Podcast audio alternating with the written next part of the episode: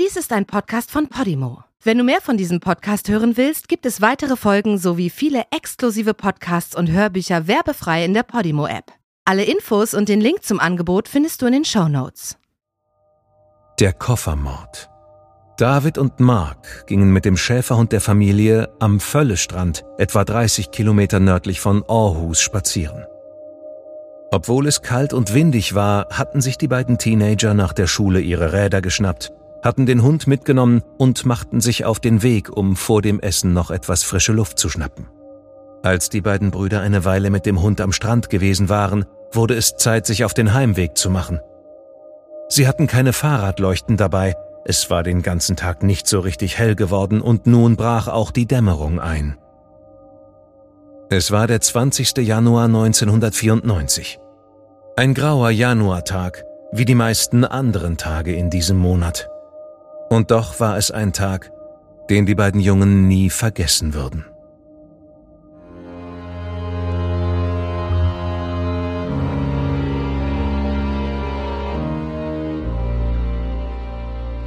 Du hörst Morden im Norden. Eine Podcast-Serie über einige der aufsehenerregendsten Mordfälle Skandinaviens. Alle Fälle beruhen auf wahren Begebenheiten, recherchiert und nacherzählt von Janne Agard. Die hier dargestellten Abläufe basieren auf der Berichterstattung unterschiedlicher Medien zum Tathergang. Einige Details wurden ausgelassen. Von der Beurteilung des Verbrechens und des Täters sehen wir ab, weil ein Urteil bereits durch die Justiz gesprochen wurde. Bedenke bitte, dass einige der hier geschilderten Details starke emotionale Reaktionen hervorrufen können. Besonders deshalb, weil es sich um das Leben und den Tod von echten Menschen handelt.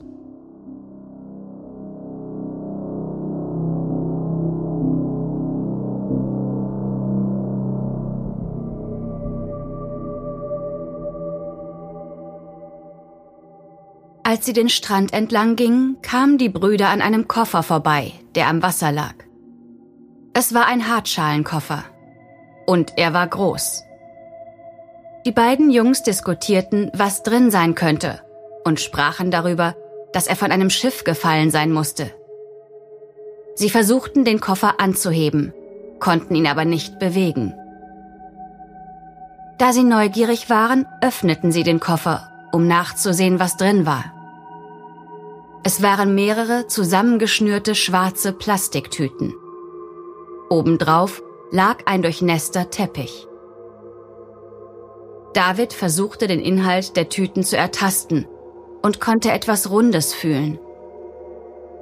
Er nahm seinen Schlüssel und ritzte ein Loch in eine der Tüten und sah, wie etwas Weißes, Fleischähnliches aus ihr herausfiel. Es war weißes Fleisch mit Fingernägeln. Die Hand war völlig aufgequollen und es sah so aus, als hätte sie schon lange im Wasser gelegen.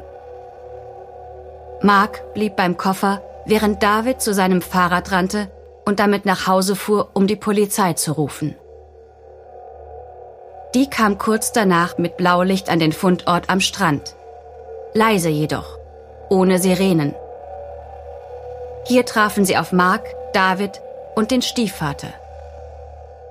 Die drei standen in der Dunkelheit mit dem Koffer an ihrer Seite und warteten auf die Polizei. Der ganze Strand wurde durch das flackernde Blaulicht erleuchtet. Einer der ersten Mitarbeiter vor Ort war Markel Gregersen, Professor für Rechtsmedizin, der den Koffer später im Rechtsmedizinischen Institut in Aarhus öffnete.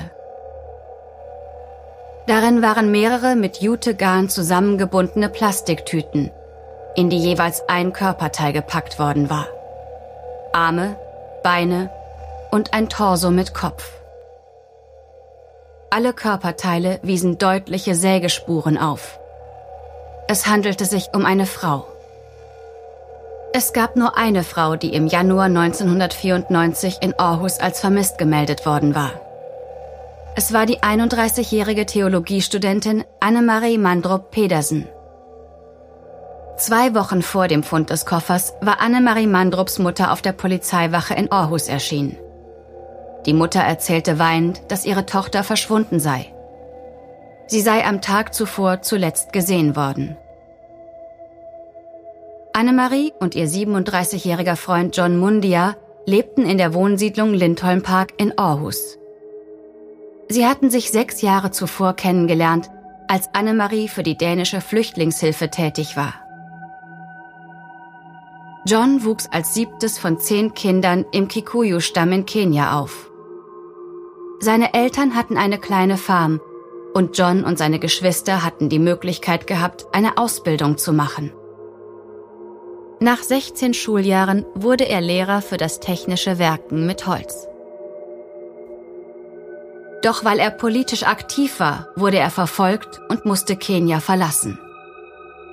Er kam nach Dänemark und beantragte als politischer Flüchtling Asyl, welches ihm 1987 gewährt wurde. Er bekam eine Wohnung in Aarhus und traf Annemarie, die ihn durch die Flüchtlingshilfe betreute. Zwei Jahre später bekamen sie eine kleine Tochter. John hatte Arbeit und sprach sehr gut Dänisch. Das einzige Problem war sein im Laufe der Jahre gestiegener Alkoholkonsum und die daraus folgenden Streitigkeiten mit seiner Frau, die immer heftiger wurden. Im Dezember 1993 hatte Annemarie ihre Tochter mitgenommen und war einige Tage bei ihrer Mutter eingezogen. Doch das Paar fand im neuen Jahr wieder zueinander. So hatte es sich aber vorher schon mehrfach abgespielt. Am frühen Morgen des 5. Januar verließ Annemarie die gemeinsame Wohnung in Aarhus, bekleidet mit einer weißen Jeans, einem Pullover und einer langen blauen Jeansjacke. Sie schnallte ihre vierjährige Tochter im Fahrradsitz ihres Fahrrads an und machte sich auf den etwa zwei Kilometer langen Weg zum Kindergarten, wo sie ihre Tochter gegen neun Uhr absetzte.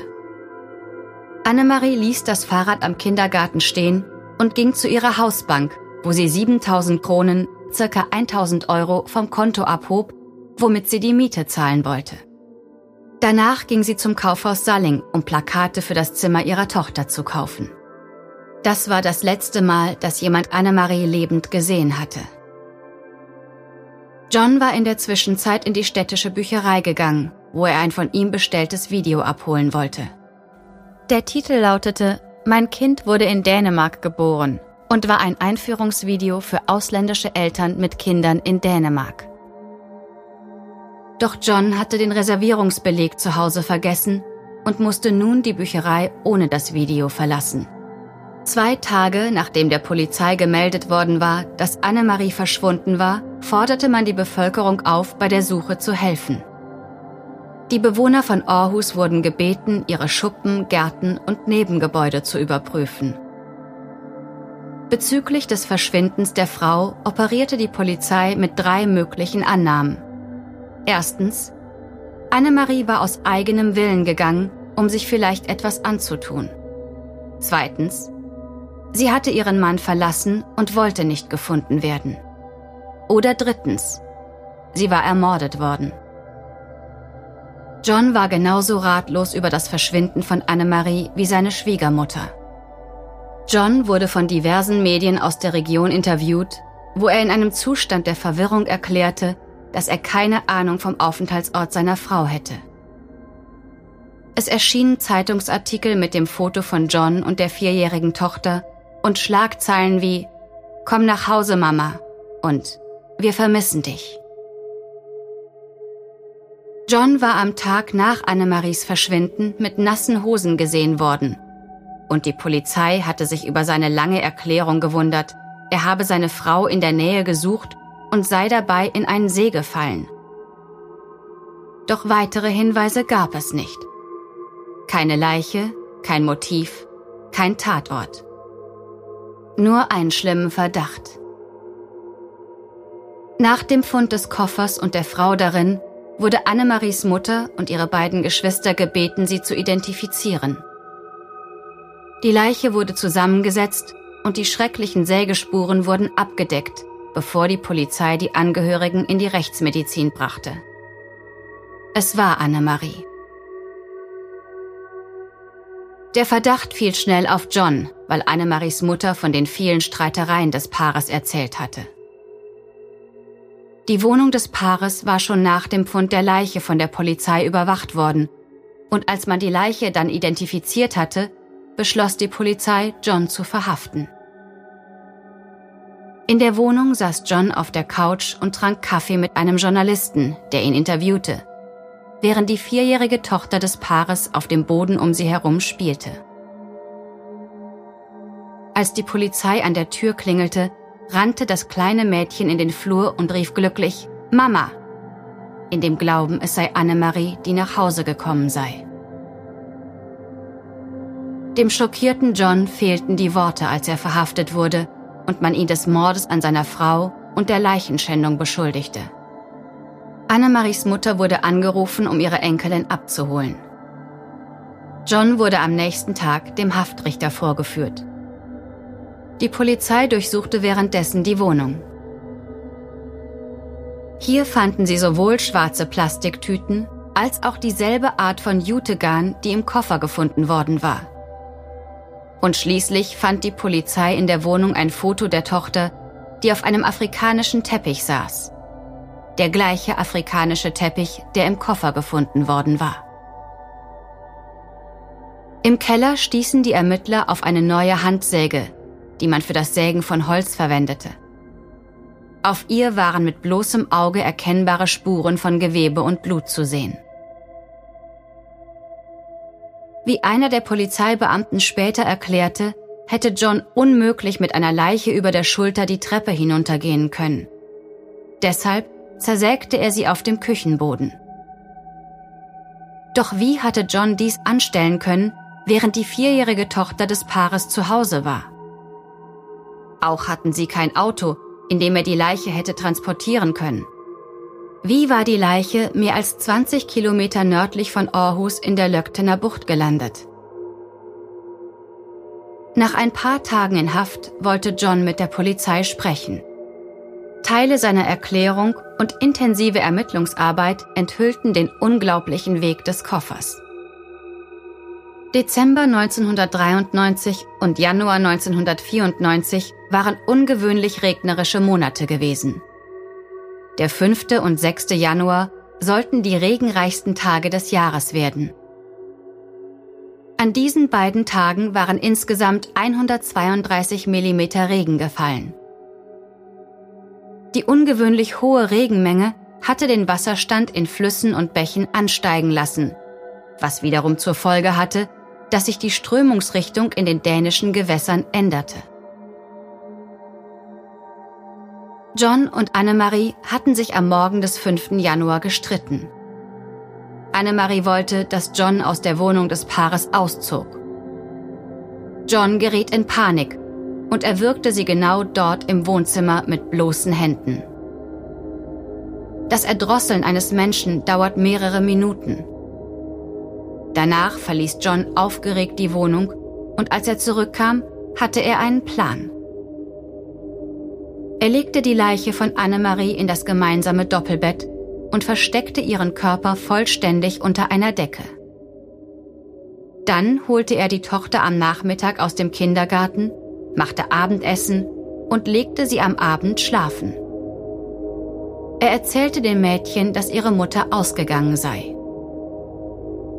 Am nächsten Tag begleitete John seine Tochter in den Kindergarten, fuhr dann zum Baumarkt und kaufte eine Säge. Danach radelte er zu einem Kaufhaus und besorgte den großen Koffer. Sicher zu Hause angekommen, bedeckte er den Küchenboden mit schwarzen Müllsäcken und zerteilte dann mit der Säge Annemaries Körper. Er packte die Körperteile in den Koffer, fand aber schnell heraus, wie schwer er dadurch wurde. Draußen auf der Straße rief er ein Taxi und ließ sich vom Taxifahrer helfen, den Koffer in den Kofferraum hineinzuheben. Der Fahrer machte die scherzhafte Bemerkung, dass sich Felsbrocken darin befinden müssten. John reagierte nicht darauf. Er bat darum, zu den Morsewandstrebergärten gefahren zu werden, die in der Nähe von dem durch Aarhus laufenden Bach und in etwa fünf Kilometern Entfernung zu der Wohnung lagen. Dort angekommen, kämpfte er sich wieder mit dem schweren Koffer ab. Schließlich musste er aufgeben und nochmals in den nahegelegenen Baumarkt gehen. Diesmal um eine Sackkarre zu kaufen. Er lud den Koffer darauf, fuhr dann zu einem kleinen Steg und warf den Koffer in den Bach. Die Sackkarre warf er in ein Gebüsch in der Nähe. Trotz des massiven Gewichts sank der Koffer nicht ab. Er schwamm an der Wasseroberfläche. John geriet in Panik. Er wartete in den Bach hinaus, um zu versuchen, den Koffer unter Wasser zu drücken, musste dann aber zusehen, wie die Strömung ihn weitertrug. Er ging wieder nach Hause, aber jemand in der Gegend hatte ihn mit der nassen Hose herumlaufen sehen. Der schwimmende Koffer war von mehreren Leuten gesichtet worden. Eine ältere Dame hatte ihn gesehen, als er an einem Ast hängen geblieben war. Dann schwamm er durch den Bach von Aarhus bis zum Hafenausgang und dann hinaus in die Aarhuser Bucht. Normalerweise werden größere Gegenstände wie weggeworfene Fahrräder und anderer Schrott durch einen massiven Auffangrost am Übergang in die Bucht abgefischt. Doch die ungewöhnliche Menge an Niederschlag hatte dazu geführt, dass der Koffer direkt darüber hinweg in die Bucht schwamm. Zwei Tage später beobachteten zwei Angler den Koffer in der Bucht von Aarhus. Sie schnappten ihn sich, aber öffneten ihn nicht, weil sie vermuteten, es könnten tote Welpen darin sein. Also wurde er wieder zurück in die Bucht befördert. Hier nahm ihn die Strömung mit sich und der Koffer trieb schließlich ungewöhnlich weit in den Norden der Bucht zum Völlestrand. Ohne die ungewöhnlichen Wetterverhältnisse wäre der Koffer mit der Leiche von Annemarie wahrscheinlich für immer verloren gegangen. Die vierjährige Tochter des Paares wurde zuerst bei Annemaries Schwester untergebracht, die ebenfalls Studentin war und in einer kleinen Wohnung lebte.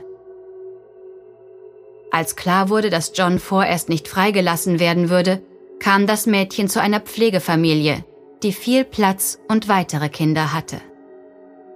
Nach einem Jahr der Ermittlungsarbeit und Verhandlungsvorbereitung war der Staatsanwalt im Februar 1995 bereit, den Prozess anzusetzen. Es war ein kurzer Prozess von nur drei Tagen, in dem John zum ersten Mal ein Teilgeständnis ablegte. Dieses zog er jedoch später zurück und sagte aus, dass Annemarie einen anderen Mann getroffen hätte und dass dieser Mann der Mörder sein müsste. Das übliche Strafmaß für die Ermordung des Lebenspartners lag damals bei etwa zehn Jahren Gefängnis. Doch die Staatsanwaltschaft forderte zwölf Jahre und die Abschiebung Johns aus Dänemark. Der Mord und die anschließende Entsorgung waren menschenverachtend und Teil eines Plans gewesen, argumentierte die Staatsanwaltschaft.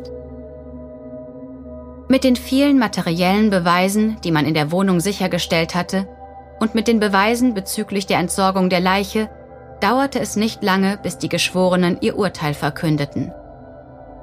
John wurde zu zwölf Jahren Gefängnis verurteilt, einschließlich der Abschiebung aus Dänemark, nachdem er zwei Drittel der Strafe verbüßt hatte. Man brachte John in das Gefängnis nach Horsens. Er legte Berufung beim obersten Gerichtshof ein, das aber am Ende des Jahres das Urteil bestätigte. John Mundia sollte aus Dänemark abgeschoben werden. Annemaries Mutter befürchtete, dass John seine Tochter am Tag seiner Freilassung und Abschiebung mit nach Kenia nehmen würde. Sie wandte sich mit dem Fall an die Medien, an das dänische Parlament und an den Justizminister. Denn obwohl John wegen Mordes an Annemarie verurteilt worden war, war das Gesetz hier eindeutig. Der überlebende Elternteil erhielt das Sorgerecht. Im darauffolgenden Jahr verabschiedete das dänische Parlament eine Änderung der Regelung zum Umgangs- und Sorgerecht, das rückwirkend umgesetzt wurde. So verlor John das Sorgerecht für seine Tochter. Man nannte das neue Gesetz auch Lex Mundia unter Bezugnahme auf Johns Nachnamen. Er legte mehrfach Berufung gegen den Verlust des Sorgerechts ein. 1997 wurde ihm das Sorgerecht durch ein dänisches Gericht entzogen und infolge einer Berufungsklage vor dem Gericht einer höheren Instanz bestätigt. John Mundier setzte seinen Rechtsweg am Europäischen Gerichtshof für Menschenrechte in Straßburg fort, um zu veranlassen, dass das Gesetz abgelehnt werden sollte, weil es angeblich gegen die Menschenrechtskonvention verstoße. Er verlor den Prozess und das Gesetz ist auch heute noch in Kraft. Die Pflegemutter der Tochter sorgte jedoch dafür, dass das Mädchen ihren Vater im Gefängnis besuchen konnte, obwohl Annemaries Familie dagegen gewesen war. Alle zwei Monate wurde das Mädchen von einer Betreuerin etwas früher von der Schule abgeholt und machte sich dann zusammen mit ihr auf den Weg ins Staatsgefängnis nach Horsens. Unterwegs hielten sie immer an derselben Tankstelle, wo das Mädchen ein Hotdog bekam. Sie hatte sich immer darauf gefreut, ihren Vater zu sehen, erzählte sie als Erwachsene später der Presse. In der Zeitung erschien ein Foto von ihr, das im Besucherraum des Gefängnisses aufgenommen wurde, als sie ungefähr zwölf Jahre alt war.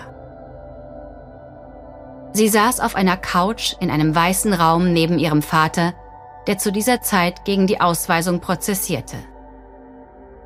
Im Jahr 2001 hätte er Anspruch auf Bewährung gehabt, was er aber ablehnte, weil er dann sofort nach Kenia geschickt worden wäre. Er legte auch erneut Berufung gegen die bevorstehende Abschiebung ein. Im folgenden Jahr verlor er auch diese Verhandlung und am 17. Januar 2002 wurde er in ein Flugzeug nach Nairobi gesetzt. Bevor er Dänemark verließ, versprach er seiner Tochter, dass sie sich eines Tages wiedersehen würden. Vater und Tochter schrieben sich Briefe. In Mundobi schaffte sich John Mundia eine kleine Farm an. Die Briefe an die Tochter beschrieben die harte Arbeit und seinen Alltag in Kenia, der von Armut und Gewalt geprägt war. Als die Tochter 16 wurde, überredete sie ihre Pflegemutter, dem Vater 1000 Dollar zu schicken. John Mundia schrieb ihr und bedankte sich für das Geld, fragte aber zugleich, ob er mehr bekommen könne. Der Tochter fiel es schwer, die Bitte ihres Vaters um finanzielle Hilfe abzulehnen, weshalb sie diesen Brief nie beantwortete. Seitdem hat sie nichts mehr von ihrem Vater gehört. Ob er noch am Leben ist, weiß sie nicht.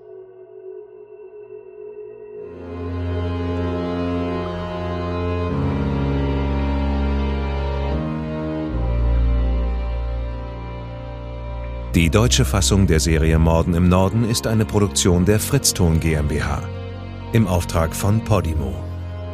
Übersetzung Nadine Bär. Überarbeitung und Regie Peter Minges. Gesprochen haben Marike Oeffinger und ich, Sascha Rotermund. Aufnahme und Nachbearbeitung Christopher Gropp und Niklas Schipstadt. Projektleiter Lennart Bohn.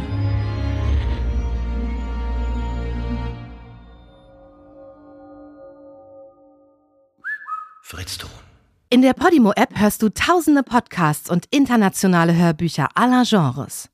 Dabei erhältst du personalisierte Empfehlungen und kannst deine Lieblingsinhalte auch offline hören. Ganz egal, ob zu Hause, in der Bahn oder beim Spazierengehen. Lass dich mit Podimo von spannenden Geschichten in den Bann ziehen, lerne etwas Neues oder hol dir Tipps für dein Familienleben.